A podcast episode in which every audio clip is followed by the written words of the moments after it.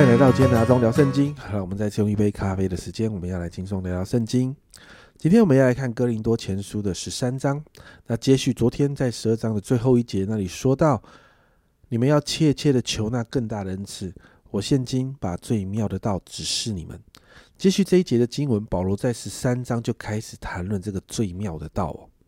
那这一到三节，保罗就点出了这个最妙的道，其实就是爱。保罗谈到爱的重要性。提到，如果能够说万人的方言、天使的言语，能够有预言的能力，而且也知道各样的奥秘啦、知识，甚至还有极大的信心，或者是能够帮助许多穷人，甚至有一些人可以为人舍己。但是保罗说呢，在这一切的工作与服饰，还有恩赐的运作里面，如果没有爱，保罗说仍然与我无异。所以呢，四到八节，保罗就在解释到底什么是爱。那这一段经文也被写成一首诗歌啊，我们很熟悉的爱的真谛啊。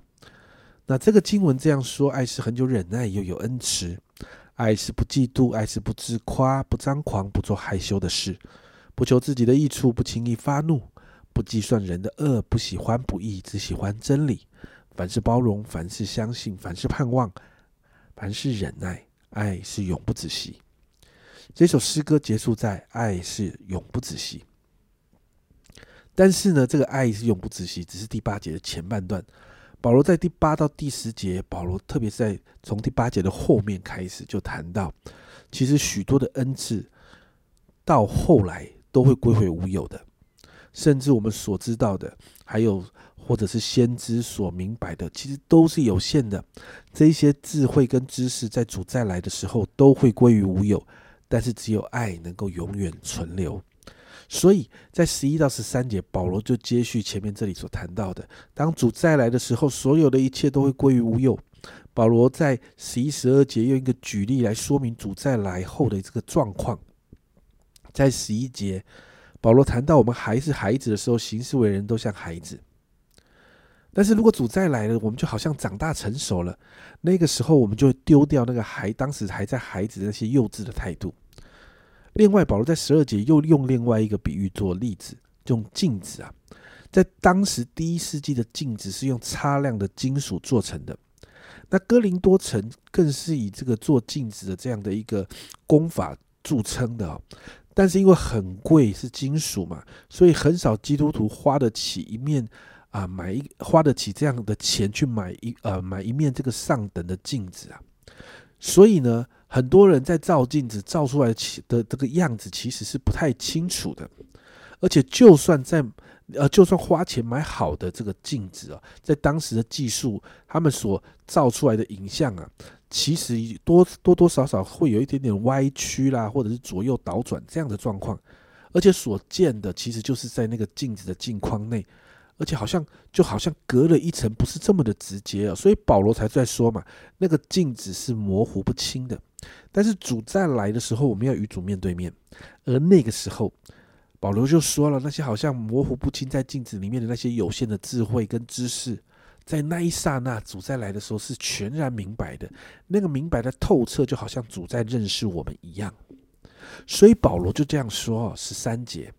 保罗说：“如今长存的有信、有望、有爱的这三样，其中最大的是爱。”保罗在谈到一件事，在主再来的日子之前呢，常常在信徒当中呢是有信、有望、有爱，而这当中呢，其实可以留留到最后的最大的那个就是爱。这经文很短哦，今天我们经文很短，经文到这里就结束了。但是在这个短短的经文里面，却直接点出了我们服侍神最深刻的重点，就是在这个爱的基础上面。再有能力可以服侍神的人啊，在这些恩赐呃非常强的人身上，如果在服侍的当中没有带着爱，保罗就说这些服侍是没有价值的。因此，今天我们要来祷告，我们真的求圣灵来提醒我们，我们来省察自己。家人们，你在教会的服侍，你服侍的动机是什么呢？我们给人关心，我们给人帮助，我们在教会付上时间、付上金钱的代价。家人们，你的动机是什么呢？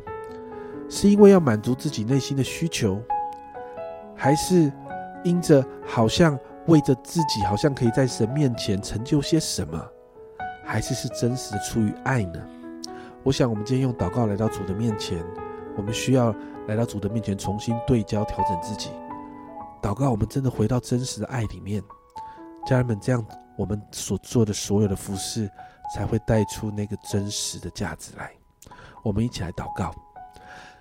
主啊，主啊，我们再有恩赐；主啊，我们在教会里面有再多的服饰。主啊，保罗说：“主啊，若没有爱，这都是枉然的。”主啊，在这一章里面，主啊，你告诉我们爱是什么样子。主啊，我就求你帮助我们，真实的主啊，再一次让我们回到那个爱的基础的里面。主啊，主啊，就好像《爱的真谛》这首诗歌里面所说的，主啊，让我们真的进到这个爱的定义里头。主啊，让我们服侍带着爱；主啊，让我们主啊主啊，在许多的事工里面带着爱；主啊，让我们服侍的动机是因为主你的爱激励我们；主啊，好让我们的服侍是带着永恒的价值；好让我们的服侍主啊是真的；主啊主啊，把那个爱给带出来；主啊，不是那个冷冰冰冷漠的。主，我谢谢你帮助我们；主啊，好让我们的服侍。主啊，可以带出那个真实的价值。谢谢主，这样祷告，奉耶稣基督的圣名求，阿门。家人们都是因为爱，爱是最大的恩赐。出于爱的服饰，才会有真实的价值。这是阿忠聊圣经今天的分享。阿忠聊圣经，我们明天见。